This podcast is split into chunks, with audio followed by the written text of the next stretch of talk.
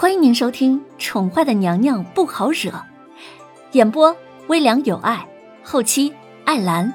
欢迎您订阅收听。第四百一十一集，红娘、瑶儿、文燕三个人十分低调的来到了凌渊的竹心小筑，也就四个多月没有来过这里了。瑶儿却感觉已经离开很久很久。竹心小筑的一草一木都没有太大的变化，似乎一直有人在打理的样子。带着复杂和忐忑的心情，瑶儿走进了凌渊的闺房。在门口，他看到了楼府的老管家。瑶儿，你来了呀！楼府这半年多来也发生了巨变，老管家看起来苍老了许多。头上平添了许多白发。管家，瑶儿看到熟悉的面孔，不由得哽咽了起来。哈哈，呃，回来便好啊。呃，小姐在房里，呃，你你们，呃，进去看看她吧。老管家见到瑶儿那略显单薄消瘦的身子，不由得老泪纵横。当初小姐进宫的时候，他就担心，他们有一天会发生一些难以预测的磨难，只是没想到会是如此。小姐从小胆小怕事，后来性情大变，他当心小姐那倔强的性子进宫只怕会吃亏，但是想不到会转变至此，得到了皇恩圣宠，得到了一颗圣心，却没能完整的走过一生。红颜薄命，短短半年时间就香消玉殒了。楼府上下早以为小姐已经去了，老爷甚至在竹心小筑的后面弄了一个无名的衣冠冢，别人不知道那是谁，但是他却知道。皇上一直没有公开，不愿意承认小姐已经离世，但是老爷却不愿小姐就这样无名无份的消失在这个世界上。所以，在小姐最喜欢的竹林里建了衣冠冢。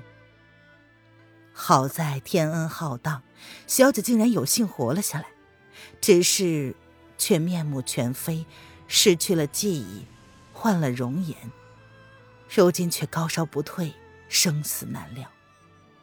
上苍何故如此呢？管家，老爷在里面吗？瑶儿不知道娄老爷是否知道林渊没有死的消息，而皇上突然将小姐送回了竹心小筑，不知道老爷是否能够接受小姐如今的样子。啊，老爷也在，呃，老爷一眼便认出了小姐。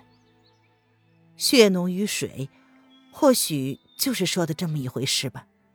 不论自己的孩子变成什么样，作为父母的总是能够第一眼便认出自己的孩子。姚儿闻言点了点头，心情还是复杂不已，但是至少松了一口气。管家，要不你先去忙自己的吧，小姐这里有我们呢。老爷能够相信的是小姐，至少能够省了不少事。哎，我我给大家弄点吃的去。管家如是说着，便匆匆的擦了擦眼角的泪。转身便离开了竹心小筑。小姐离开之后，娄老爷也因为萧氏犯事，将她赶了出去。二小姐至今音信全无。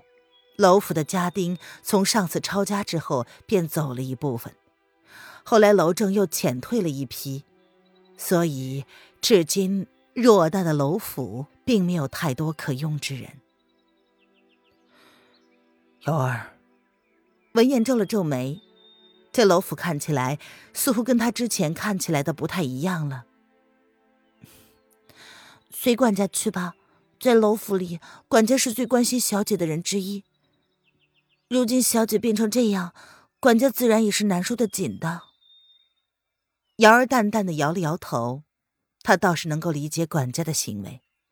若是不让他去做点什么的话，只怕他也要胡思乱想的。毕竟在楼府活了大半辈子，管家早已经将小姐当做他闺女一样看待了。我们进去吧。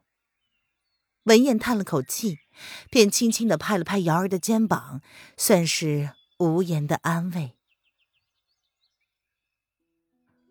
进了林渊的闺房，楼正第一眼便注意到了门口的动静。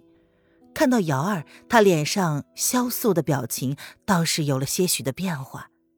待瑶儿等人走近了，他才淡淡的开口：“你们来了。”老爷，小姐怎么样了？文燕跟他说了，大夫给小姐把了脉象，小姐的脉象十分不稳，高烧不退，心脉忽快忽慢。不是并没有伤及心脉吗？怎么会如此呢？瑶儿，你什么时候知道渊儿病危？病危。娄正看着躺在榻上的林渊，而皇上就坐在林渊的身旁，他一只手紧紧的握着林渊的手，一只手呢，则是不断的给林渊擦拭额头，希望能够让温度退下来。老爷，现在并不是说这个的时候。瑶儿摇了摇头，淡淡的说着，眼眶却忍不住的红了。躺在床榻上的那个人，就是小姐呀。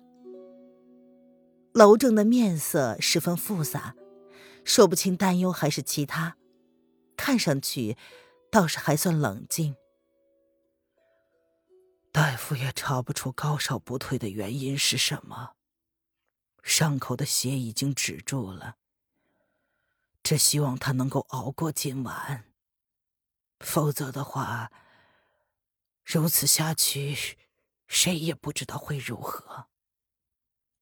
其实大夫说过了，最糟糕的结果，渊儿会变成痴儿，只是楼正说不出口，他选择了隐瞒这个结果。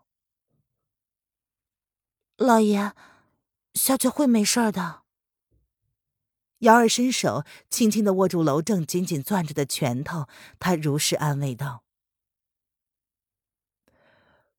瑶儿，老天好不容易将女儿还给了我，为何就不能让她好好的？”